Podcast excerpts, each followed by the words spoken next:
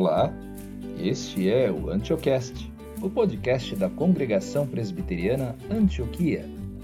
Que relacionamento a igreja deve nutrir em relação ao Estado?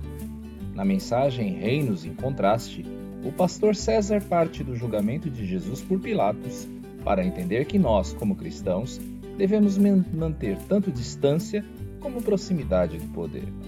Mensagem pregada em 14 de novembro de 2021.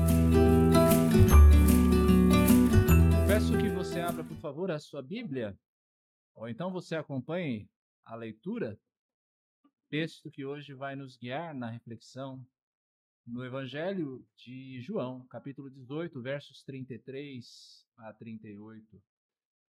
O brasileiro sempre pareceu, na sua maioria, uh, desinteressado em questões como política, governo, mas aparentemente isso mudou bastante nos últimos tempos.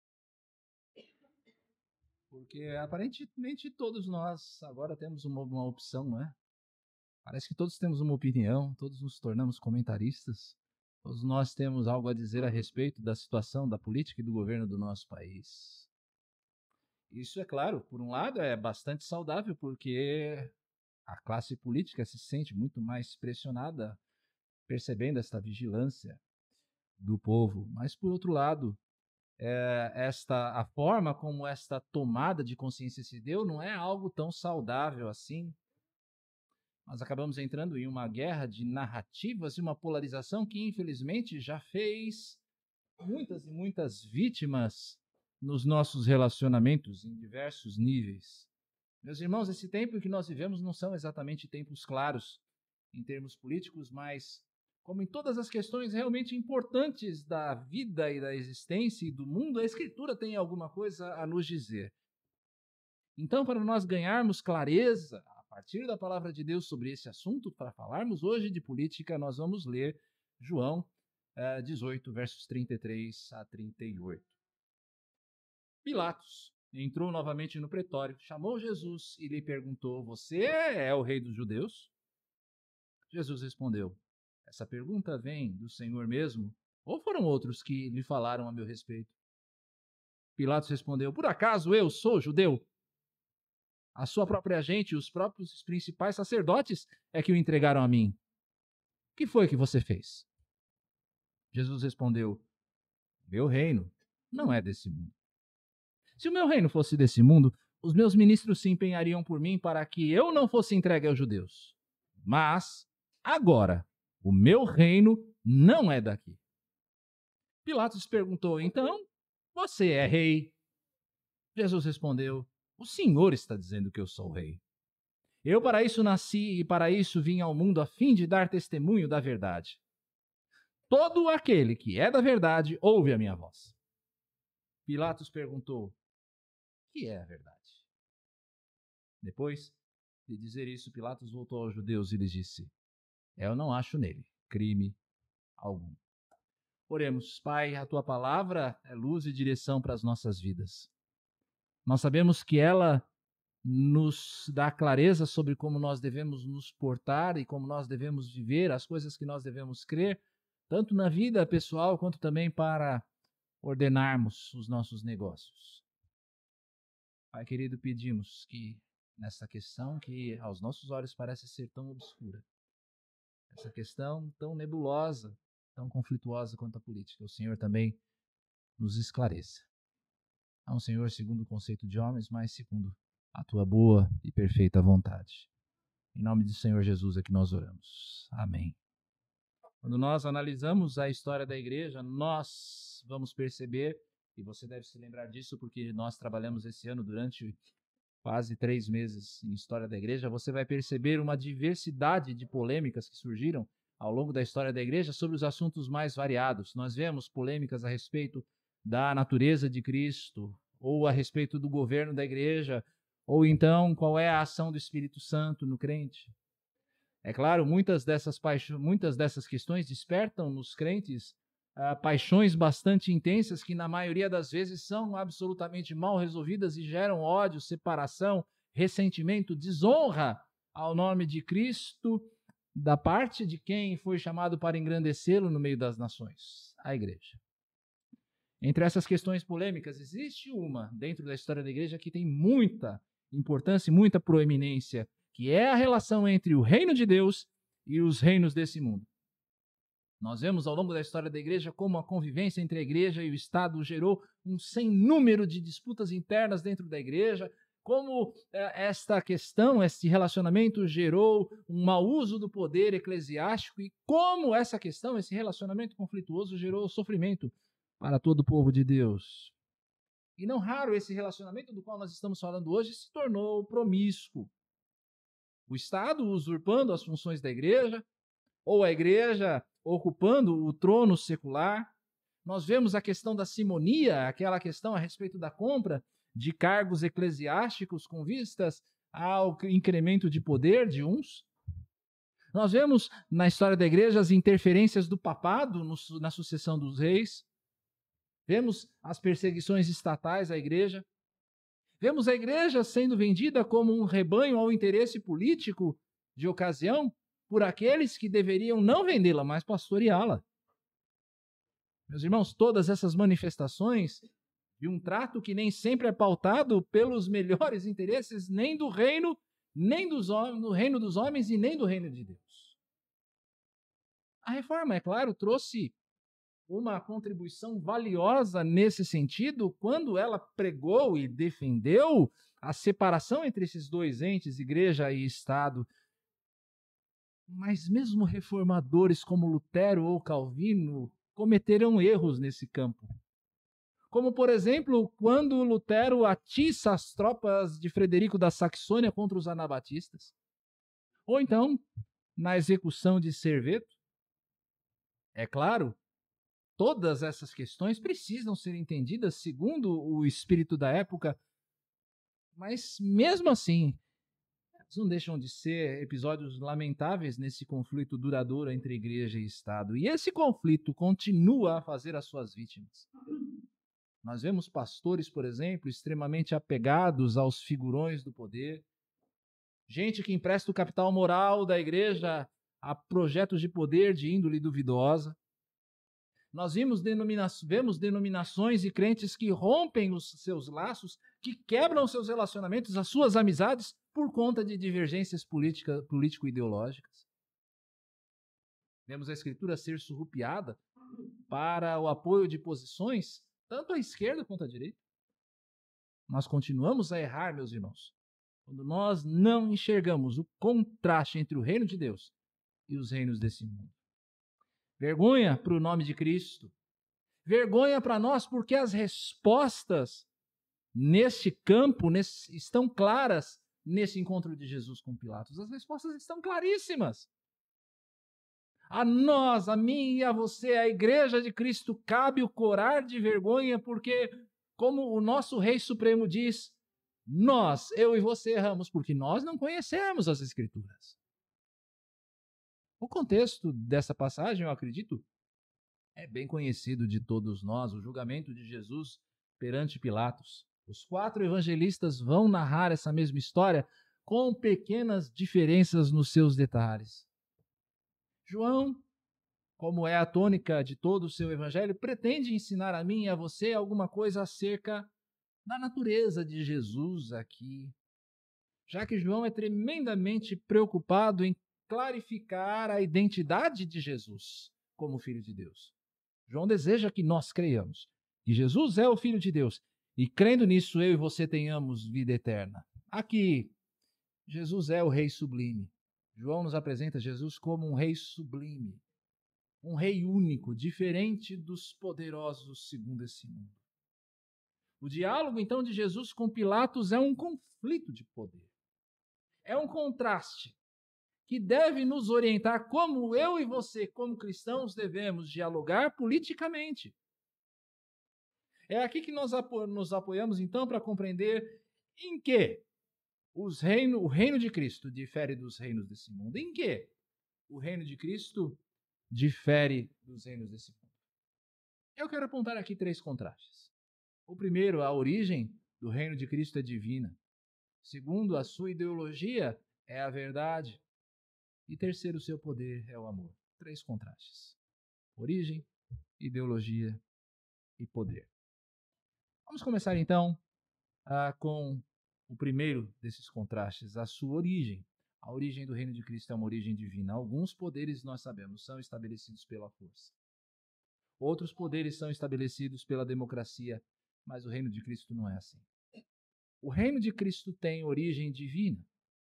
É claro, nós entendemos a incredulidade de Pilatos de que aquele homem que foi apresentado para ele como um sedicioso, como um rebelde pelos judeus, se aproxime ou se pareça em alguma medida com o rei. É fácil entender por que Pilatos estranha. Ainda mais, que rei é esse que é entregue pelo seu próprio povo? É claro, é claro, eu convido você a manter sua Bíblia aberta no texto. É claro que Jesus sabia a resposta à pergunta que ele faz no verso 34. Jesus sabe muito bem que ele está distante de um padrão de rei que Pilatos tinha na cabeça. Ele sabe disso. Ele sabe que quem o entregou, ele sabe, Jesus, quem são as acusações. Mas a intenção de Jesus a fazer a pergunta que faz no verso 34, quem é que disse que eu sou rei? Em outras palavras, é claro, é que o procurador romano declare. Ele deseja que Pilatos diga. Você há de se lembrar que em mais de uma oportunidade os judeus tentaram fazer de Jesus um rei. Mas todas as vezes que os judeus tentavam cercar Jesus e levantá-lo nos seus braços e coroá-lo, Jesus de alguma maneira se esquivava. A razão para isso é bastante simples. Por que é que Jesus não aceita uma honra que todos nós abraçaríamos com alegria? Por que é que Jesus se esquiva? A resposta é simples. Jesus não aceita receber esta honra de homens. Jesus não aceita ser coroado por homens. É pouco para quem é, desde a eternidade, o Senhor, ser agora um rei temporal. Jesus é rei desde a eternidade. É muito pouco para ele agora ser rei de um pequeno reino no meio do Oriente Médio. Jesus recusa ser mais um rei, meus irmãos, quando ele mesmo é o. Ele recusa ser um rei, porque ele já é o rei. Reinos desse mundo vêm e vão. Os imperadores são alçados aos tronos e caem. Presidentes são eleitos e derrubados. Essa é a natureza dos reinos deste mundo. Nós ouvimos falar de Reiches de mil anos, projetos de poder de 40 anos, ou então uma simples reeleição que caem por terra ao sabor dos escândalos ou da perda de popularidade. E é por isso que aqueles que são sedentos pelo poder, eles estão, nós temos a, eles a centenas por aí. Todos aqueles que são sedentos por poder, tanto bajulam aqueles que querem dominar. É por isso que os candidatos beijam criancinhas na época da eleição. Eles sabem que, pelo menos naquela hora, a opinião do povo conta. Depois eles podem não se importar com isso, mas naquela hora eles dependem do povo. Mas e quando nós falamos de Cristo? O poder de Cristo depende do povo? Não, o seu poder não emana do povo. Aliás, o povo nesta cena, lembre-se, está contra o seu Messias. Não vai demorar muito para que o povo comece a berrar pela crucificação de Jesus. Crucifica-o, crucifica-o, crucifica-o. E Pilatos vai atendê-los, mesmo sabendo que ele, Pilatos, está praticando uma injustiça. O reino de Cristo, meus irmãos, tem outra origem. E Jesus a declara qual é a sua origem no verso 36. O meu reino não é desse mundo. Meu reino não é desse mundo. Quem o coroou não foram os judeus, foi o Pai. Quem o coroou não foi o sinédrio, foi Deus.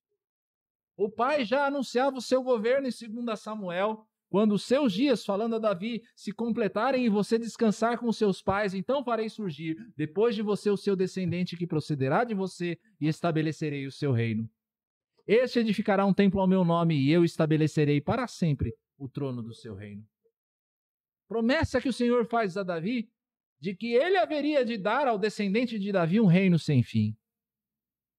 E sobre este mesmo reino é que o Pai anuncia, por meio do mesmo Davi, eu constituí, eu, Deus, quem está falando aqui, eu constituí o meu rei sobre o meu santo monte Sião.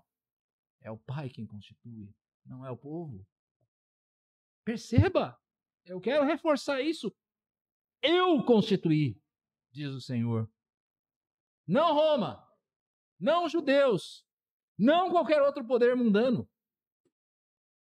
O trono do reino de Cristo é um trono que não pode ser conquistado pela maquinação política. É um trono que não pode ser conquistado pelo poder da violência.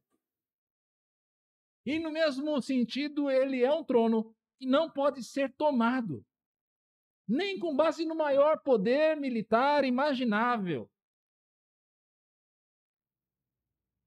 Mas é claro, essa afirmação parece ser difícil de ser crida. Porque nós olhamos em volta, nós vemos as notícias, nós assistimos no jornal, nós lemos a revistas ou então sites da internet e o poder parece se perpetuar nas mãos de alguns. O poder de oprimir parece que está na mão de alguns e eles nunca saem de lá. São sempre os mesmos. Ou então nós vemos, é difícil de crer, que o reino de Cristo é um reino inabalável quando a honestidade parece não ter vez nem voz no acesso às posições de governo. É difícil crer que Jesus está no trono quando é negado ao pobre o direito ao mínimo, enquanto outros enriquecem com base na injustiça. E aí a gente começa a pensar que há um desgoverno. E é difícil até mesmo para nós que conhecemos a Escritura crer que o governo pertença de fato a Cristo. Que pareça que alguém está dirigindo esse mundo. Eu gosto nesse sentido, meus irmãos, de ser animado pelas profecias de Daniel. Daniel é um livro riquíssimo. Ali a gente vê nas palavras do profeta uma sucessão, por duas vezes pelo menos, uma sucessão de impérios aparentemente imbatíveis.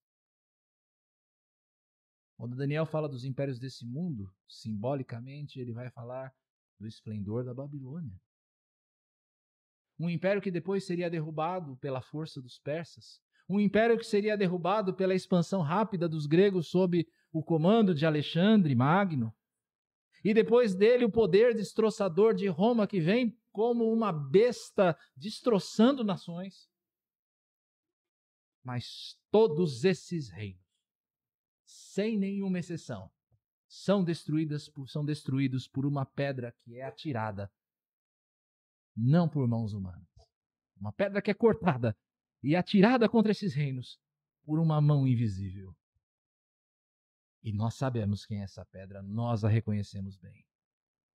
O último de todos os impérios, aquele que vai tornar em pó todos os impérios e reinos injustos desse mundo, é o império do Rei dos Reis, é o império de Jesus Cristo. Quando então você se defrontar com a maldade dos homens, quando você se defrontar com o aparente desgoverno desse mundo, lembre-se da pedra. Lembre-se da pedra. E quando você se sentir tentado a buscar o poder pelas razões erradas, como boa parte da igreja dos nossos dias faz, lembre-se também da pedra, de como essa pedra faz as nações virarem poeira. A origem do reino de Cristo não é deste mundo. Jesus não depende do poder dos homens. O império de Cristo se funda exclusivamente no poder de Deus. Mas Vamos ver agora o segundo contraste entre o reino de Cristo e os reinos desse mundo. A sua ideologia é a verdade. Sua ideologia é a verdade. George W. Bush levou os Estados Unidos a uma guerra que até hoje não foi resolvida baseando-se numa mentira. A mentira de que o Iraque possuía armas químicas. Hitler promoveu o maior holocausto conhecido em toda a história a partir de uma falsa acusação de que os judeus seriam os responsáveis pelo colapso da Alemanha depois da Primeira Guerra Mundial. Aqui no Brasil nós tivemos casos semelhantes. Você que talvez tenha a mesma idade que eu, ou está próximo pelo menos, vai se lembrar de um camarada chamado Celso Pita, que foi eleito com a promessa de fazer o fura-fila. Um transporte sobre rodas revolucionário que haveria de desafogar o trânsito em São Paulo. Talvez comparável só com o aerotrem do Levi Você sabe do que deu. Até hoje, para inaugurar o trecho ali do Sacomã, ainda tá difícil. Né? Mentira. Uma das maiores armas do poder. Mentira. No uso da mentira não existe distinção entre a direita e a esquerda. Todos igualmente pecam. Sejam com falsas promessas, seja nas traições palacianas. Alguns vão se eleger como a alma mais honesta que já pisou nesse país. Talvez comparável apenas com Jesus Cristo, não é? Outros ainda vão prometer o fim da velha política. Mentirosos. Todos igualmente mentirosos. Parece que Hitler acertou sobre os seus pares políticos quando ele disse: não existe algo chamado verdade, nem no sentido moral, nem no científico. Para esses homens realmente não há. Existe a conveniência. Quanto aos sistemas políticos, os reinos desse mundo, o ditador alemão ah, podia estar certo. Mas nós temos diante de nós o caráter do nosso rei. A sua ideologia não é a mentira, a sua ideologia é a verdade. Sempre. E ele vai dizer no nosso texto: Para isto eu vim ao mundo, para dar testemunho da verdade. Proximidade de Deus é algo desejado por todo aquele que acredita que ele existe. Esta é uma proximidade exigente, mas que cativa o coração. Perto, o lugar de Deus na vida do que crê. Disponível em nosso canal do YouTube. Não deixe também de nos seguir no Instagram. O usuário é cp.antioquia. Repetindo, cp.antioquia. Agora, o restante da mensagem de hoje.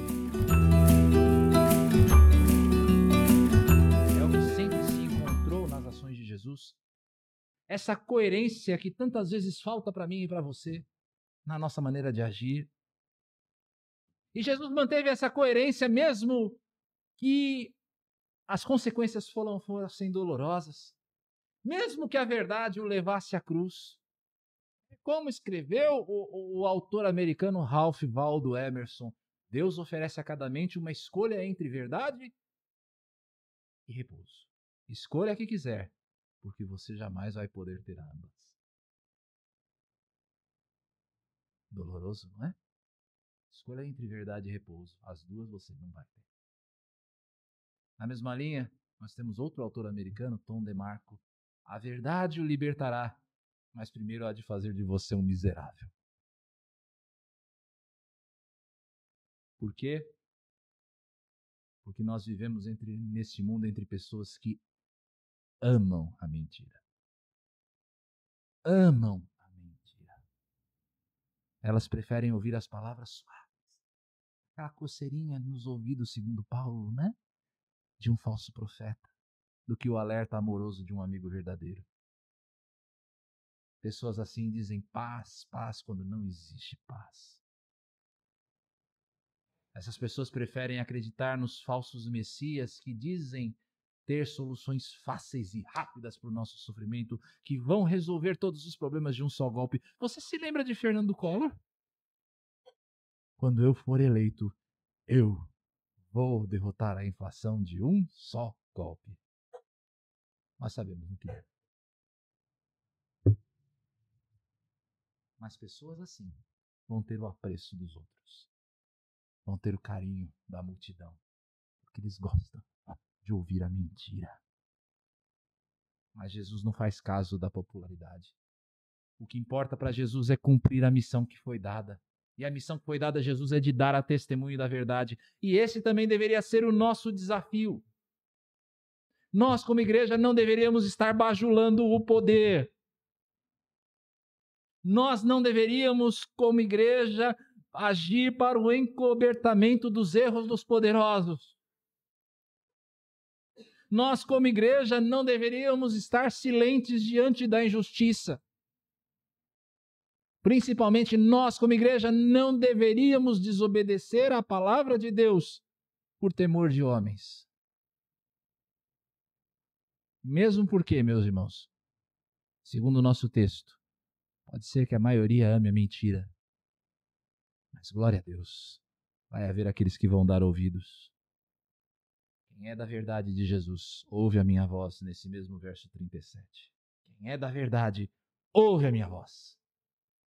Aqueles que, chamados por Deus, vão ter os seus olhos e seus ouvidos abertos.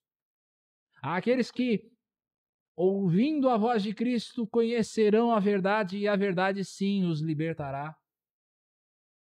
Não a verdade de um determinado político, não a verdade, a suposta verdade de uma ideologia farsesca, mas a verdade que surge da Escritura. A nós, como igreja, incumbe convidar as pessoas ao conhecimento da verdade. Incumbe que nós exerçamos o nosso papel de saber aos justos que eles não estão sozinhos quando eles choram e clamam por justiça. Os justos não estão sós e o nosso papel é que eles saibam, é, é fazer com que eles saibam disso. Incumbe lembrar aos justos e aqueles que têm fome e sede de justiça que sim, eles serão saciados e eles ouvirão. Nós estamos falando de verdade aqui, que a ideologia é verdade, mas o que é a verdade?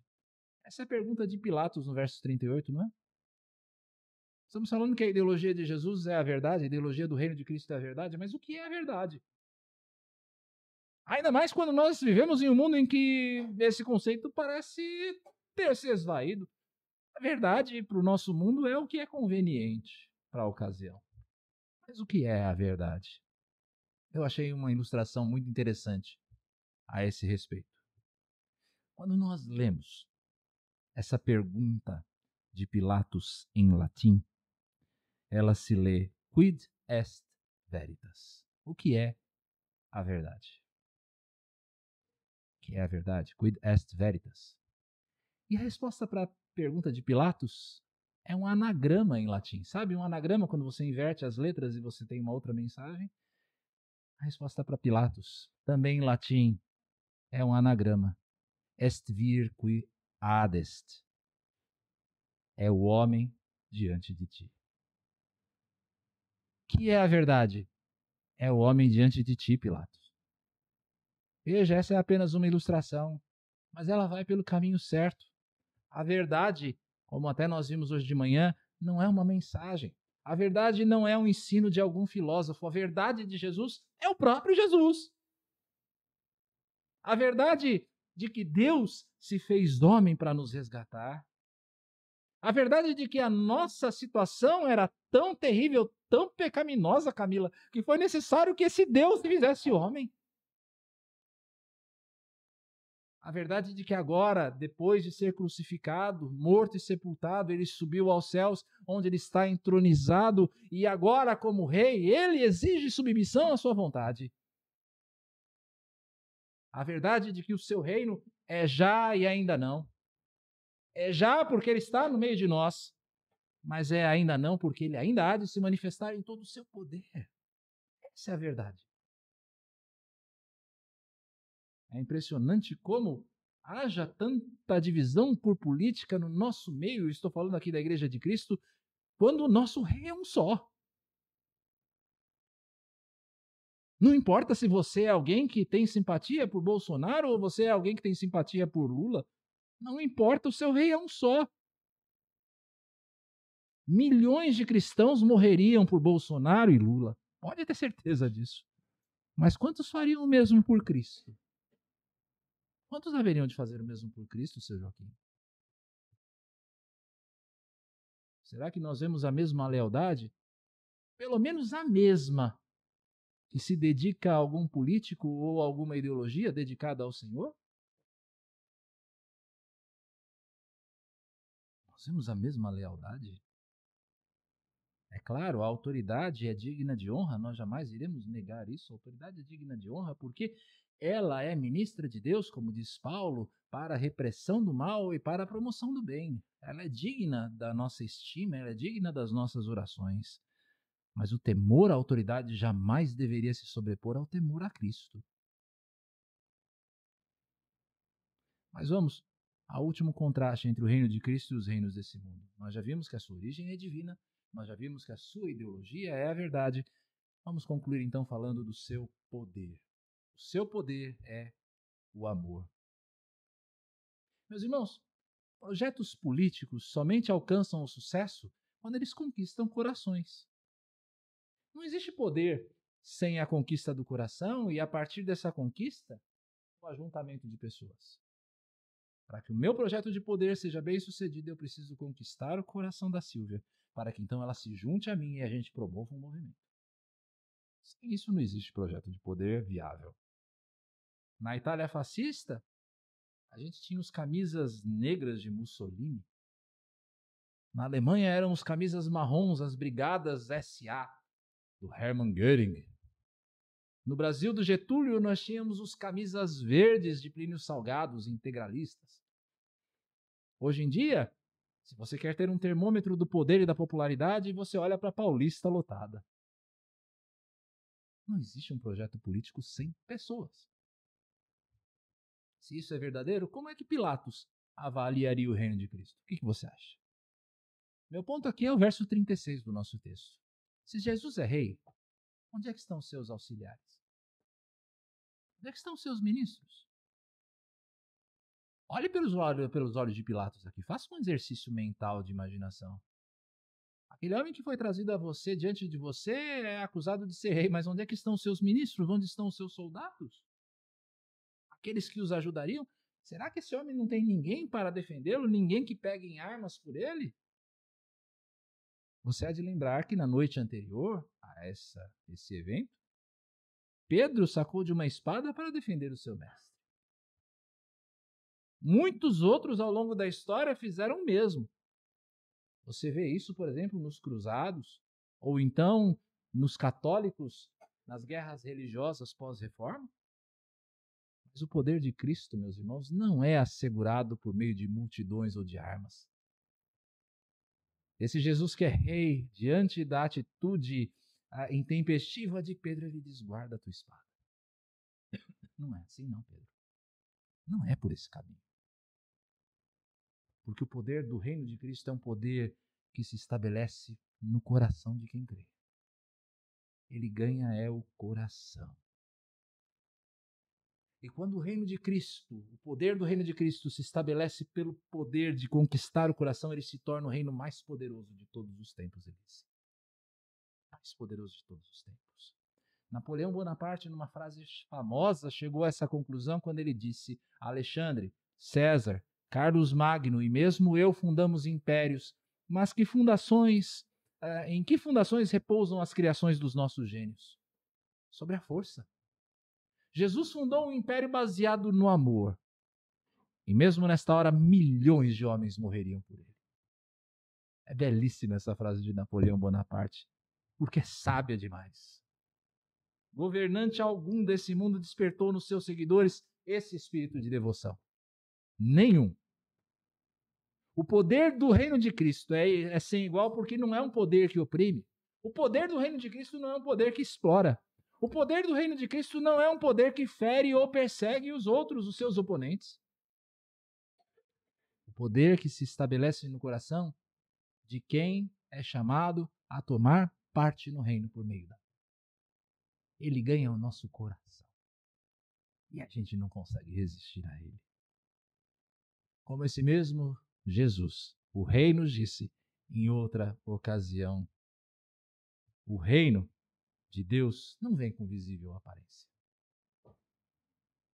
Não pense que vocês vão me ver desfilando de Rolls Royce na, no plano piloto de Brasília. Não pense que eu vou fazer como César, que vai entrar pelas portas de Roma carregando numa carroça o rei Vercingetorix, derrotado nas terras da Gália. Reino de Cristo, meu reino de Jesus não vem com visível aparência. Vocês não dirão ele está aqui ou lá está ele, porque o reino de Deus está entre vocês ou dentro de vocês. Aqui o reino. Ele é o reino mais poderoso de todos os tempos. Ele está aqui no coração de cada um que é alcançado pela mensagem do Evangelho. E quando Jesus se revela, ele nos ganha de tal modo. E você sabe disso, você que é cristão, você sabe disso. Quando ele se revela de nós, ele nos controla, ele nos domina de tal maneira que nós não temos nenhuma alternativa senão nós nos sujeitarmos ao seu governo. É impossível. Você faz isso com alegria. Porque você conhece teu rei. Para quem crê, para quem crê, viver é Cristo. Morrer é lucro. de tal modo que a igreja não se impõe nesse mundo pelos instrumentos tacanhos desse poder, do poder mundano. Mas ela se faz forte justamente naquilo que o império algum desse mundo pode oferecer: amor, seu Rui. Amor. O Rei Jesus não promete a você riquezas. O Rei Jesus não promete a você saúde ou alegria perfeitas, não. Mas ainda assim, mesmo sem nos prometer riqueza, saúde, alegria perfeitas, ele nos faz herdeiros de todas as coisas. Ele nos dá a vida eterna e ele nos promete uma alegria indescritível em sua presença que ninguém é capaz de tirar. Mas nós poderíamos esperar, meus irmãos, de um reino, quando a companhia do rei nossa maior constante. Nós não somos constantes. Eu e você não somos. Vamos admitir, a gente, a gente é tão inconstante. Mas nós temos uma constante, que é a presença do Rei conosco, o tempo todo no coração. O poder do reino, aliás, é o que nós temos a oferecer a esse mundo. E não é pouco. Não mesmo. O poder do reino, o amor, é o que abalou Roma. Porque, como nos lembra o pai da igreja Tertuliano, o sangue dos mártires, derramado por amor, é a semente da igreja. Cada gota de sangue que caía nas arenas de Roma era uma sementinha plantada para nascer um pé de crente. É isso que Tertuliano está querendo dizer. Quando os primeiros cristãos demonstravam seu amor por Cristo nas arenas, o mundo de então se dobrava em espanto e comoção porque eles nunca viram nada semelhante àquilo. E nós, como igreja, queremos nos assemelhar às metodologias desse mundo.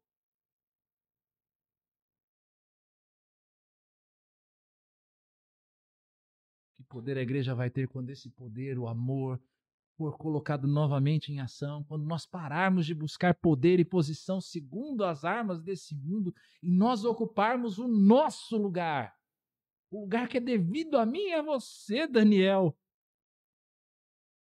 como escândalo, como denúncia desse mundo em que o amor aparentemente saiu de férias.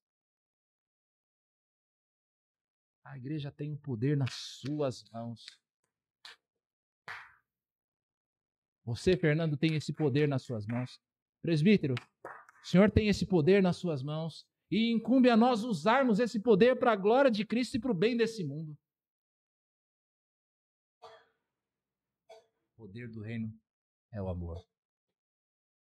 Uma vez que nós vimos que o reino de Cristo está em contraste com os reinos desse mundo, na sua origem divina, na sua ideologia pautada pela verdade e no seu poder determinado pelo amor, eu preciso dar a você apenas mais duas aplicações como igreja sobre como você e eu podemos sobreviver nesses dias confusos.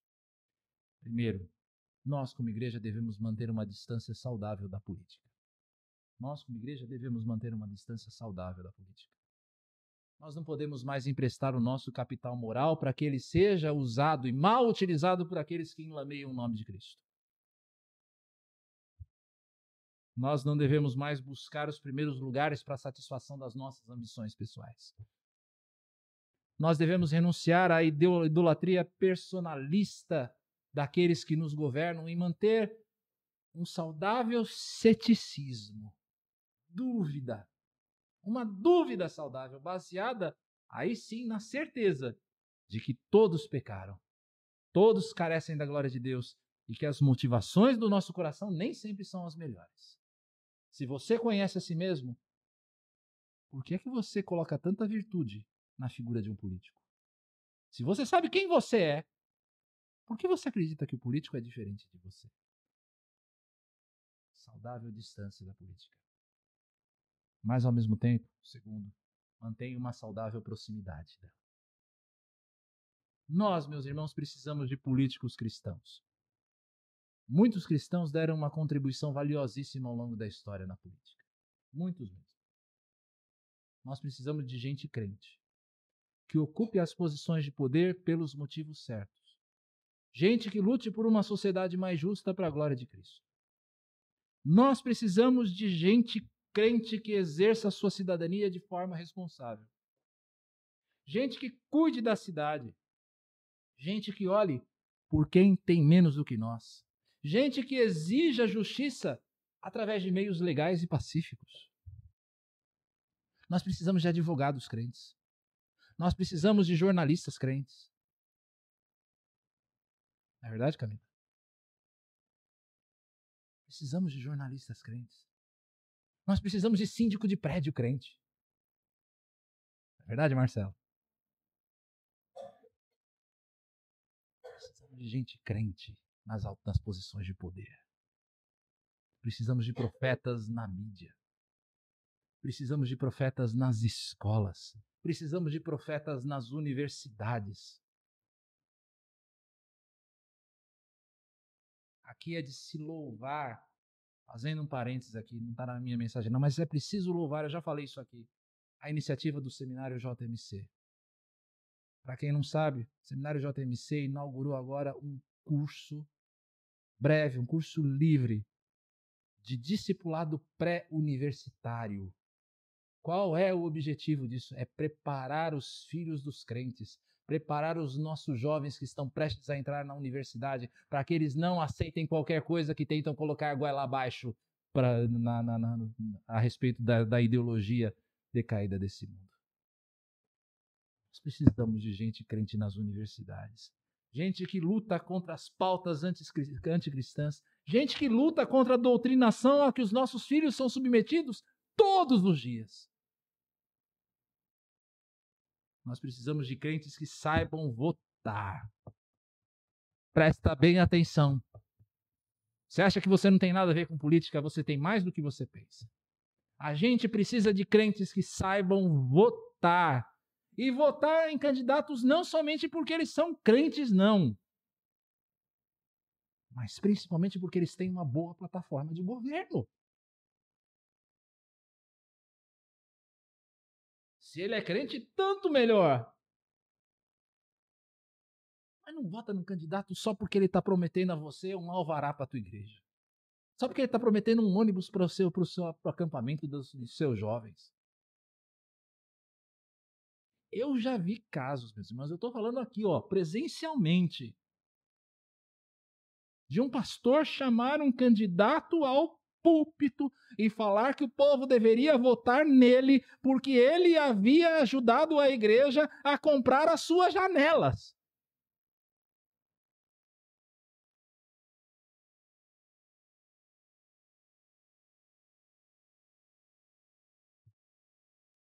Que o Rei dos Reis nos ilumine, de modo a nós sermos luz em meio às trevas da política.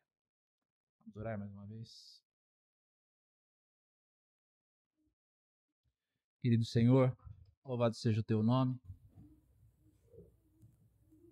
Louvado seja pela tua palavra que nos dá clareza sobre todas as coisas, ainda mais num assunto tão importante, que diz tanto respeito à nossa sociedade e ao nosso desejo por justiça. Ajuda-nos, Senhor, a que não sejamos nécios nisso, não sejamos ingênuos. Mas conhecendo, Senhor, a pecaminosidade do nosso coração, possamos também avaliar aqueles que se colocam como uma opção de poder. Que lembremos ao Senhor que o teu reino tem origem divina e não mundana. Que o teu reino, Senhor, é fundado na ideologia da verdade e que nós devemos exercer o poder, Senhor, baseados no amor. Ajuda-nos, Senhor, porque tu nos conheces, sabe que somos pó.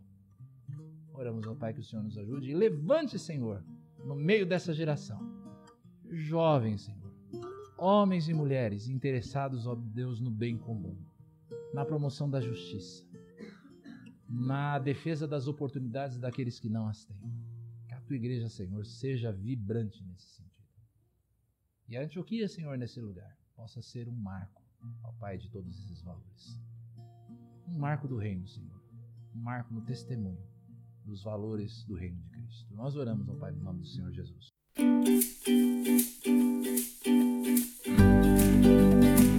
Obrigado por ouvir esta mensagem. Se você foi abençoado pelo que ouviu, compartilhe este episódio com seus amigos. Assim, outras famílias poderão se beneficiar destes ensinos da Palavra de Deus. Venha também nos visitar.